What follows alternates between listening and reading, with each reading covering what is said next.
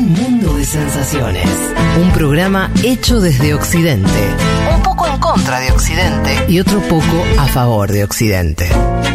Según Futurock FM. Vamos a continuar con este tema, pero decíamos, eh, Juan, lo vas a enfocar desde el rol de Estados Unidos. Algo dijo Bataleme recién, a mí me impactó, yo me reí porque es verdad, eh, un vuelo, ¿viste esos vuelos largos que a todo el mundo deja, medio, te deja loco, Cagá. ¿no? Sí. Eh, No, no te deja cagado. no, pero te Es el deja, light, te deja tirado. te deja tirado. Te deja tonto, sí. Y este señor, sí, cruzó el mundo ahí. eh, 80 años, sí. 80 años. Eh, Con los problemas que ya, de achaques que ya tiene. Ahí sí Hay que aguantarla, ¿eh? Ahí viste, decís, bueno, está mal, pero no tan mal, sería sí, el meme, ¿no? respect, hay un poco, ¿no? Sí, Se- ya se bancó una guerra en, en Ucrania. Yo no ahora- firmo que pueda bancarme esa a los 80 ni de cerca. No, Ni ahora, ni ahora, ¿no? boludo, Ahora claro. Biden Si viajó no a Ucrania. dormir esta No, a Israel. boludo. Ya sé que ahora viajó Ahora, a Israel. sí, en su pero Ucrania. Sí, aquí, aquí, aquí. Sí, sí, estuvo Sí, en sí, el estuvo en Kiev. Hace un año. Eh, a ver, metámonos entonces en qué está haciendo Estados Unidos por ahora en lo que tenemos de conflicto. En resumen, la posición es apoyo total a Israel públicamente y por debajo ciertas presiones para que Israel modere o matice su respuesta militar, ¿no? Eso están contando los medios en Estados Unidos. Algunos dicen también que la demora, ¿no? Un poco lo escuchamos recién a Juan, que la demora en la incursión terrestre eh, en Gaza, Israel, se debió en parte, digamos, como un factor también a una posible presión de Estados Unidos eh, para conseguir ciertas garantías. Esto lo cuenta en el sitio Axios. Barack David lo menciono porque es un tipo que tiene mucha información, tanto de Israel como de Estados Unidos, y él dice que en la visita de Biden a a Israel en esta semana, el miércoles, el mensaje que dio Estados Unidos fue eh, que Israel piense a largo plazo y que no cometa los errores que cometió Estados Unidos en, en la respuesta al 9-11, ¿no? Me parece bastante simbólico eh, esta simbólica esta mención. La nota dice que en un momento Biden le preguntó directamente a Netanyahu qué estrategia tenía el gobierno de Israel para el futuro gobierno de Gaza. Y Mm. la respuesta que aparece citada en la nota Sí. es que no hay. Ajá. No hay una estrategia de Israel, esto según... eh, Se lleva bien con lo que nos decía Bataleme de la idea de que esto también. Yo no lo sabía, que no para nada que, que había una decisión, o que parece haber una decisión en eso, de cortar vínculos. O sea, como que ese pasa a ser un espacio como hermético, ¿no? Eh, donde no Sí. haya cruce de población, donde no haya. ¿no? Cerrarlo completamente. Total, ¿no? Con esta idea de la, de la buffer zone, ¿no? Esta zona de amortiguamiento para, eh, bueno, justamente evitar que haya una zona de fuego antes del cruce fronterizo, ¿no? Eso va a hacer que esa- la población de Gaza, si ya era considerada eh, gente que estaba en un gran campo de refugiados al final, porque por más que hay ciudades dentro de Gaza y Es todo, más todavía. es todavía Sí. más la idea de una prisión Sí. a cielo abierto. Es una cosa, un, un escenario Sí, tremendo. la semana pasada hubo eh, varios ministros que hablaron de la posibilidad de. O sea, ya dan por hecho que Gaza va a perder territorio, ¿no? Como dice Fede, imagínate ya de por sí el territorio Claro. es Son 40 acotadísimo. kilómetros. Claro, imagínate lo Ah, que, que, va a, ser va a quedar eso. reducido todo el norte, o sea, donde hay una parte que decís que la van a ocupar y no va a. Bueno, es que ya con la zona de amortiguamiento eso ya te ya te saca territorio. Sí. O sea, vos ahí ya le sacás un pedazo y después hay que ver cómo Mm. se... O sea, si, si vamos a ver más de, de una ocupación o de ciertos puestos ahí que, eh, bueno, profundicen la, la ocupación, ¿no? Para decirlo rápido.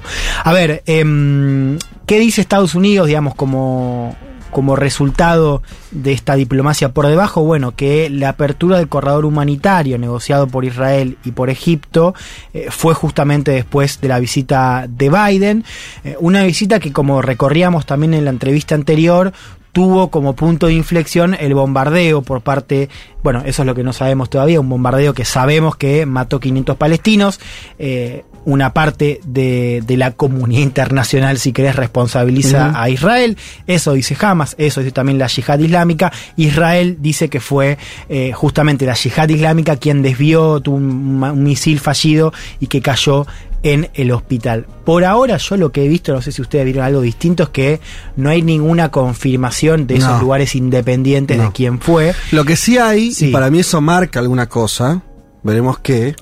Esto lo hizo Channel 4, eh, no sé si era otro medio, que desmintieron las informaciones israelíes.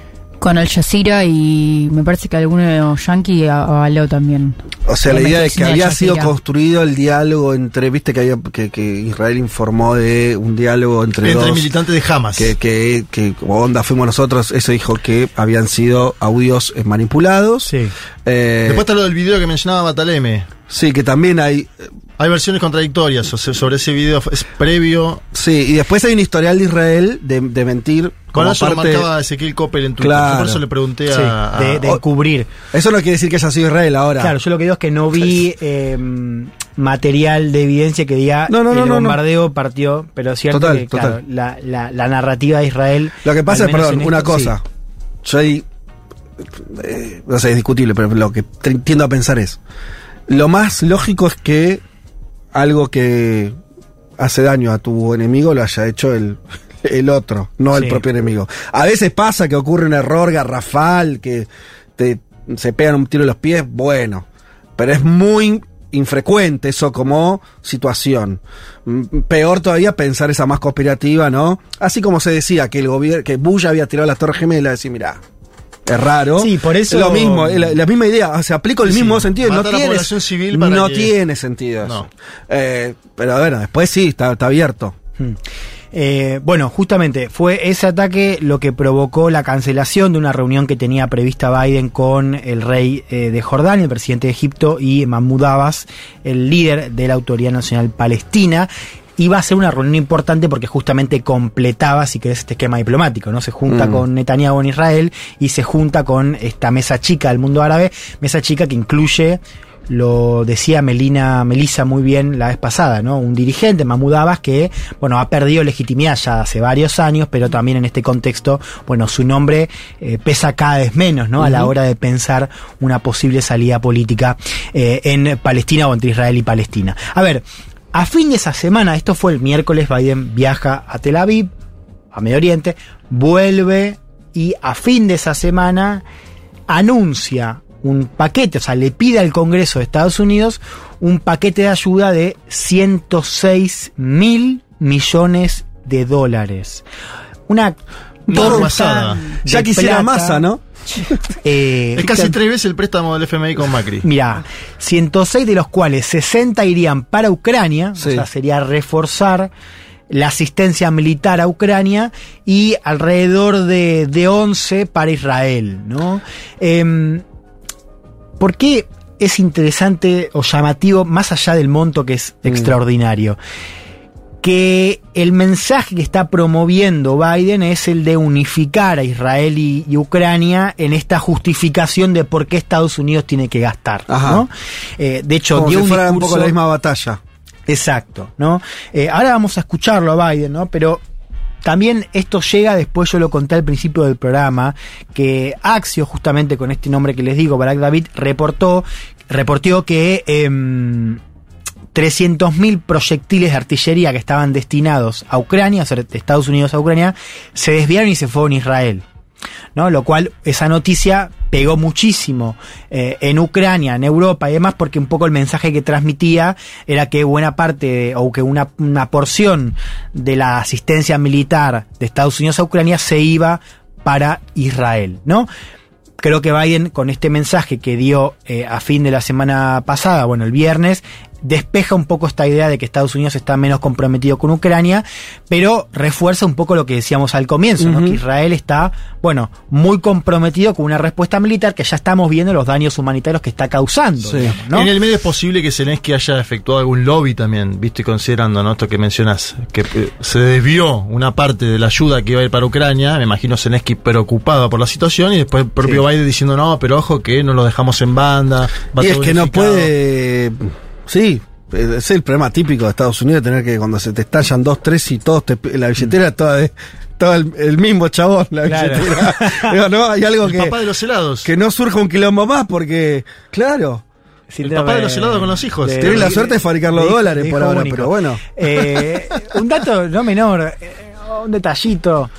Zelensky intentó ir a Tel Aviv eh, Ah. cuando fue el ataque de Hamas y desde Israel le dijeron Ni no pedo". vengas.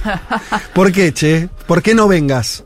Bueno, ¿Qué- lo qué- que- qué? la respuesta oficial fue no es el momento, ¿no? O sea, no los ánimos estamos, no estamos para cambiados. show. No estamos para show. Pero pará, claro. porque en el medio fue Sunak, el primer ministro británico, fue Biden, no sé, un mensaje eso. Bueno, justamente en Europa se habló de humillación, ¿no? Y humillación de sí. Israel a Ah. Ucrania.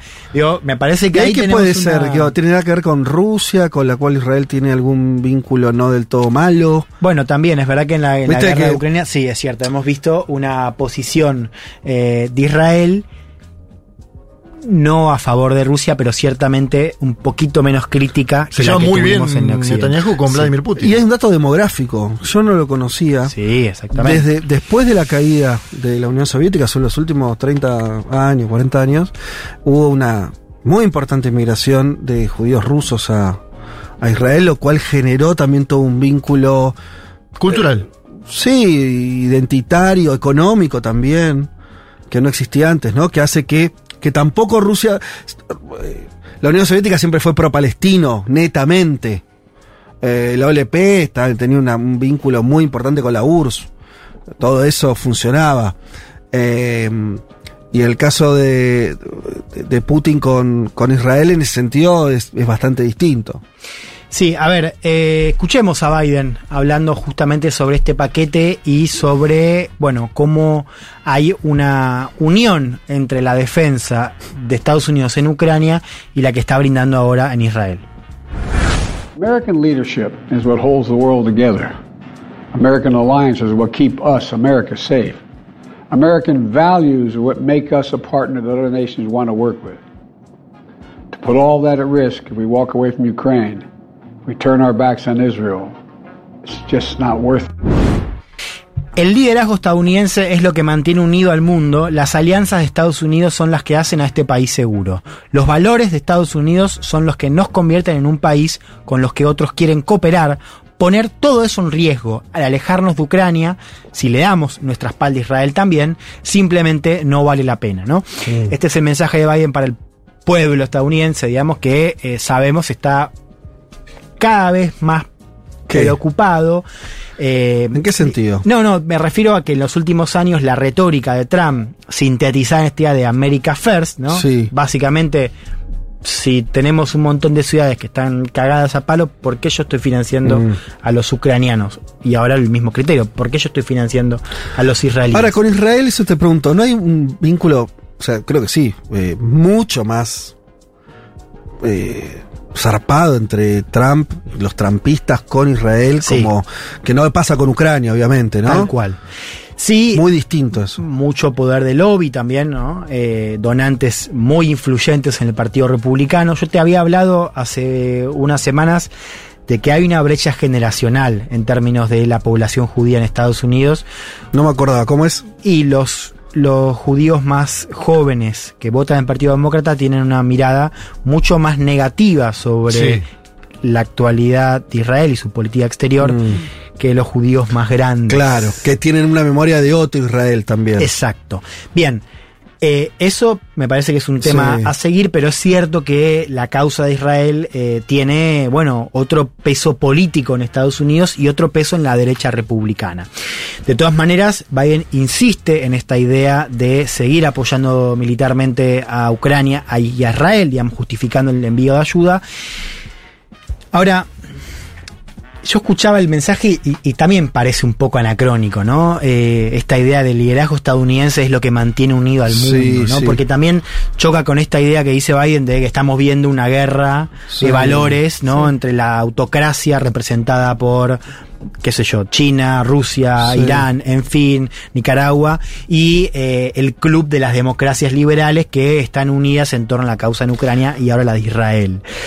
Digo, me parece que eso entra en contradicción y si nos ¿Por qué? Porque yo lo veo como... Vieron que se habla mucho, por ejemplo, y también creo que tiene que ver con la crítica que hacían lo- los oyentes, más allá de lo que dije yo recién, a Sí. mi parecer respecto a eso no importa. No hay como... No se fueron atando en todo Occidente todas esas cuestiones como... Yo le decía creo la semana pasada, esta idea de que se eliminó, Occidente eliminó los grises, ¿no? Entonces, Rusia, malo. Eh, Palestina, malo. Lo digo, China, malo. No, como, como eso, ¿No se instaló esa, esa idea? Sí, yo creo que hay dos cosas ahí. ¿Esto no A le ver, funciona a Biden eso en algún ver, punto? El China malo es más con grises, ¿no? Y lo vamos a ver en la, Claro, pero- en la columna de Viole.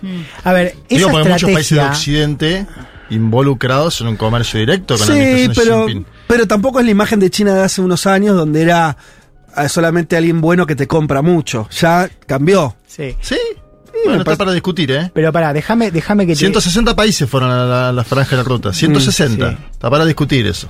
No, y un tema más, digo, para eh, dos cosas a lo que acabas de decir. Lo primero, esa estrategia tiene narrativa, que Mm. pero es más que narrativa, tiene sus límites cuando vos tenés que sentarte, por ejemplo, con, el, con Egipto. Sí, claro, Por ejemplo, claro. con Arabia Saudita. Digo, Yo no estoy diciendo que sea así. Estoy diciendo, ¿se entiende? no, Está- no, es que, pero vos fíjate que este no es Sí. un tema menor, porque No, eso claro. te está marcando. Arabia Saudita, que era un aliado histórico de Israel, últimamente vos lo ves jugando con- más con Ajá, China. ajá. Recordemos Sí. el acuerdo no para comerciar con, eh, con yuanes eh, la transferencia de petróleo. Lo vemos también sentado en la mesa que organiza China para normalizar relaciones con Irán. ¿no? Eh, y en el club petrolero, en la OPEC, Arabia Saudita está jugando más cerca de Rusia. ¿no? Entonces, ojo, porque cuando Estados Unidos le, le reclama a Arabia Saudita, le reclama de la posición de che, vos sos, vos sos de sos acá. amigo nuestro. Y, Y y tiene eso con Y otro tema también. más, y otro, Venezuela lo mismo, otro tema más, India.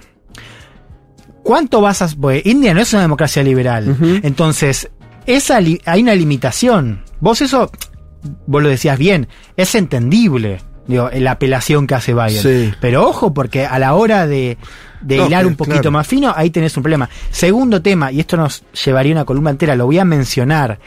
Y lo yo lo intento meter cuando hablamos de, por ejemplo, la retirada de Afganistán Sí. eh, de Estados Unidos, que es eso te marca, entre otras cosas, los límites en el poder de Estados Unidos. O sea, esta idea de que el poder ya no lo- Estados Unidos es la principal potencia mundial y como tal y por cómo se construyó su liderazgo tiene ciertas obligaciones, ciertas responsabilidades que otras potencias no, está claro. Ahora al mismo tiempo ya no tiene todo el poder y eso implica que vos no podés hacer lo que querés. Nunca pudiste igual, digamos, No. porque al fin y al cabo Estados Unidos estaba borracho de poder en Sí. los 90 y quiso meterse a estoy como ¿Cómo te gusta esa. Borracho Me, de me poder, me imagino gusta. a, aparte a Bush inmediatamente. Claro, sí, no, estaba, estaba ebrio de poder en los Sí. 90 y sin embargo cuando quiso remaquetar Medio Oriente, Claro, ahora vos fíjate una cosa, que algo aprendieron los tipos, porque yo te contaba hace, hace unos minutos que cuando van a sentarse con los funcionarios israelíes dicen, mirá, nosotros quisimos rearmar Sí. Medio Oriente, pero no se puede, no Sí. pudimos. Yo lo que noto, y lo digo al pasar, es una contradicción en esto, porque Estados Unidos en muchas cosas se sigue comportando, y me parece que lo vimos también en Ucrania, se sigue comportando como si tuviera todo ese poder. Claro. Porque al fin y al cabo, en Ucrania está lo mismo. ¿Cuál era el, el core, digamos? ¿Qué es lo que venimos diciendo acá? Que es, loco, si Rusia te dice, no Hasta me, acá. no me- hasta acá, ¿entendés? O sea, Sí, sí, lo que dijimos siempre, Rusia claro. no estaba pidiendo tanto, estaba pidiendo que no le pongas, claro, eh, que no le, no le sigas corriendo la frontera de la OTAN. claro, ¿viste? Y es como, Sí. Y, y- y Estados Unidos está involucrado militarmente, Sí. pero no, no lleva hombres, ¿viste? Sí. También desde Ucrania era, loco, pero si no le vas a, a dar lo que él está pidiendo, al menos metete, porque esta situación, ¿no? Donde vos reconoces que tenés límites, Mm. porque Estados Unidos reconoce públicamente, es lo que les decía recién, pero al mismo tiempo creo que se comporta como si ese mundo no hubiese cambiado. Eso es lo que señalo. Me quiero meter en otro tema que me parece que es muy importante, que es los límites de la política en Medio Oriente de Estados Unidos, ¿no? Les quiero contar el caso de eh, Josh Paul. Josh Paul era hasta la semana anterior funcionario del Departamento de Estado y fue un caso muy relevante porque él termina renunciando al Departamento de Estado por su crítica a cómo Estados Unidos estaba manejando el paquete militar a Israel, ¿no? Un poco lo que decía el tipo era durante 20 años no hicimos otra cosa que darle asistencia militar a Israel, Sí. ¿no? Y las cosas no salieron muy Mm. bien. Entonces el tipo dice, previendo que Israel va a demandar más asistencia después del ataque terrorista de Hamas. Lo que dice es, sentémonos antes de darle todo, porque si no, vamos a tener más Mm. problemas. Estuvo en televisión Paul, que terminó renunciando, y escuchen esto, yo ahora lo voy a traducir, pero es bien interesante lo que el tipo dice, y me parece que es... Fue funcionario hasta hace poquito. Sí, Departamento de Estado. Hasta hace poco, digo. Hasta hace una semana. Ah, ok, ya en medio de todo ahora, esto. renunció ahora. Bien. Y fíjate porque el tipo lo que dice es, nadie está pensando en el Departamento de Estado qué pasa después de los fierros y de las muertes. Escuchémoslo. Shortly after that, I raised concerns that, look, we've seen that for 20 years, um, the provision of security assistance to Israel, and for longer than that, has not led to peace. And instead, uh, it has used uh, the way it has employed that security uh, is actually led us further from peace. And so I uh, wrote to uh, a number of leaders within uh, the department uh, two days after Hamas's attack and said, uh, you know, I recognize that there's going to be a, a demand signal for arms to Israel. Can't we for once stop and think about if this is actually getting us to where we need to be before we move forward? And what was the response? Uh, no response. Escuchen esto, planteé Perdón, mi ese- preocup- tiene acento inglés. Sí, es inglés. Sí. Ah, Eh, planteé mi preocupación por el hecho de que durante 20 años hemos visto la prestación de asistencia de seguridad a Israel y eso no ha conducido a la paz. En cambio, la forma en cómo se ha utilizado esa asistencia nos ha alejado todavía más de esa paz. Por eso le escribí a varios dirigentes dentro del departamento, del Departamento de Estado, dos días después del ataque del Hamas y les dije, ya puedo ver que va a haber una demanda de armas por parte de Israel. No podemos por una vez detenernos a pensar si esto nos está llevando a donde queremos estar antes de continuar. Y ahí el periodista le pregunta, le dice, ¿y, y qué te respondieron? Sí, no nada. hubo respuesta. No, y creo que, digo, no, no solemos ver, porque esto fue un caso típico porque fue como una renuncia en el medio Sí. y tuvo mucha prensa. Digo, me parece interesante ver esto, ¿no? Cómo desde el Departamento de Estado, bueno, si, a- si aceptamos esta visión, ¿no? También hay que, hay que decirlo, digo, no hay, eh, bueno, para mí es un poco lo que te decía, mm, ¿No es un poco lo de Biden también? Digo, ir allá, apoyo, pero voy a hacerte un par de preguntas, a, a decirte, no hay cheque en blanco, que es un poco, me parece, la síntesis que quedó del viaje de Biden con eh, a Israel, ¿no? Como, como Estados Unidos, obviamente, pancando, y- Ahí, ahí, eligiendo sí, un ahí lado, casi que pero... hubo cheque en blanco. Cuando ¿Sí? volvió me parece que cambió. Y Bueno. dijo, la verdad que en el ataque confío en lo que dicen Sí. ustedes, métanle. Después volvió a Estados Unidos y Claro, matizó. Pero yo quiero señalar esto. Acá hay un problema, hay un fracaso. Fracaso, lo digo viendo lo que pasa. Un fracaso que, digamos, nosotros desde la mirada política decimos, esto va a pasar. Es Y lo que charlamos hace dos semanas. Obvio. Digo, vos tenés una situación de un territorio ocupado, cada vez más ocupado, digamos, donde eh, el reclamo palestino, ¿no? Además está sonando cada vez menos en el mundo árabe. Sumada a la situación de opresión en Gaza y decís, bueno, vos podés prolongar esto por mucho tiempo, pero no podés esperar a que haya paz, no va a haber paz, ¿no? Ahora, ¿qué rol cumple Estados Unidos? Yo voy a resumir muy a lo bruto la estrategia que estábamos viendo en Medio Oriente de Estados Unidos. Bush estuvo, digamos, pensemos en el, el área geográfica de la política exterior de Estados Unidos. Bush fue Medio Oriente, digo, Bush está atravesado, la, la Sí, política claro. exterior de Bush es Medio Oriente, es el ataque después de 9-11. Cuando arranca Obama, Obama arranca con esta idea de pivotear geográficamente hacia el Asia-Pacífico. Sí. ¿No? Ahí La está, por contención con China. el famoso TPP, el acuerdo comercial, otra época, ¿no? Me acuerdo Transpacífico. Ya. No lo logra. De hecho, lo hemos contado en Afganistán, digamos, y, eh, en Siria, en Afganistán, Obama termina continuando el legado de Bush en política exterior. Llega Trump, y Trump es el primer presidente que actúa en consonancia a lo que ya el Departamento de Estado, el Pentágono venían pensando, que es, si nosotros queremos ir a- hacia China, no nos metamos más en Medio Oriente, porque esto es un quilombo. Biden hizo algo parecido en términos de cómo le dio continuidad a esa cuestión geográfica. En el medio tienes una guerra en Europa, ¿no? que ahí te cambia un poco el paradigma. Pero en términos gruesos es eso.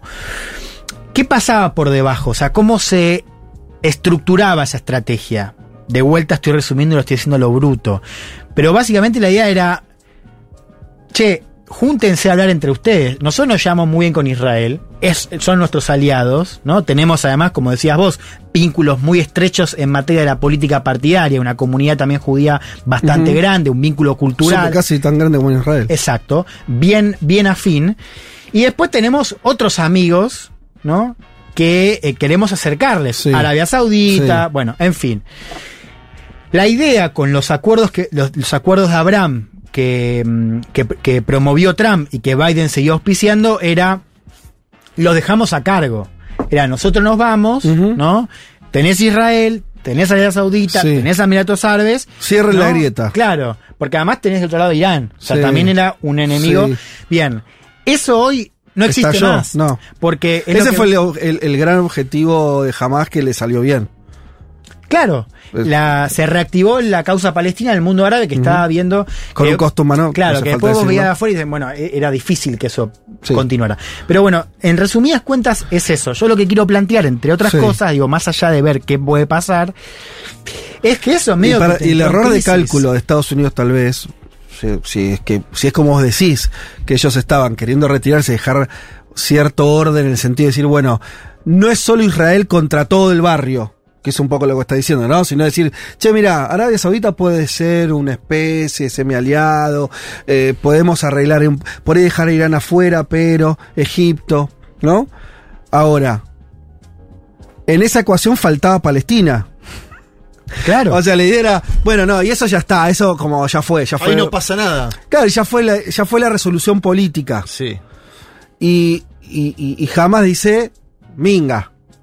¿No? Eso, estamos, estamos haciendo una reduccionismo. Simplificación, pero sí. a veces las simplificaciones te sirven para, para ubicar. Entonces, ahí hay, es evidente que, porque también es una forma, me parece, entender, mm, y saliendo de la cuestión moral, y saliendo un segundo de todo eso, es evidente que desde hace muchos años Israel dejó de buscar una salida política con los palestinos, que, Estados Unidos y, y- y demás actores tampoco, los propios países árabes se, se estaban yendo hacia otra lógica, decir, bueno, che, ya fue, vamos a negociar con Israel, construyamos economía, construyamos lazos, pero bueno, se estaban olvidando de un pueblo que la estaba pasando bastante mal, que además tenía una representación política bastante de temer, como era Hamas, Sí.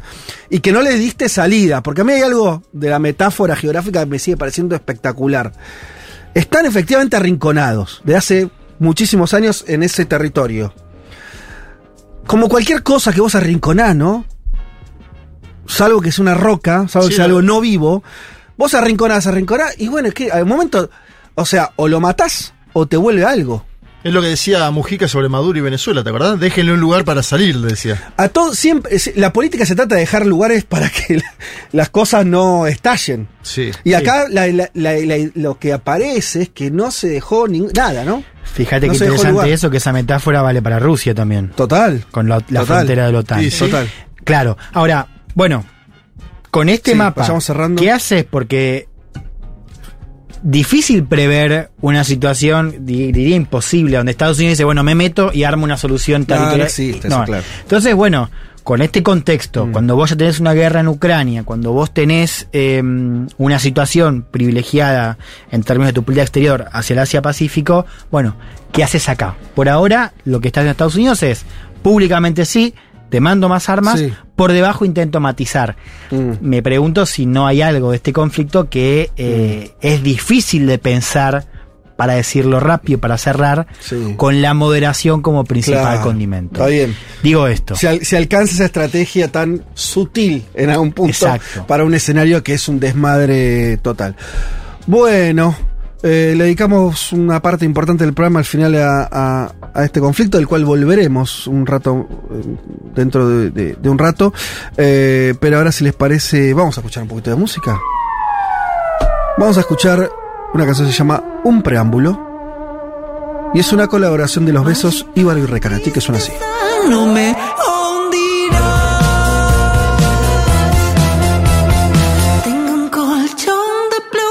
para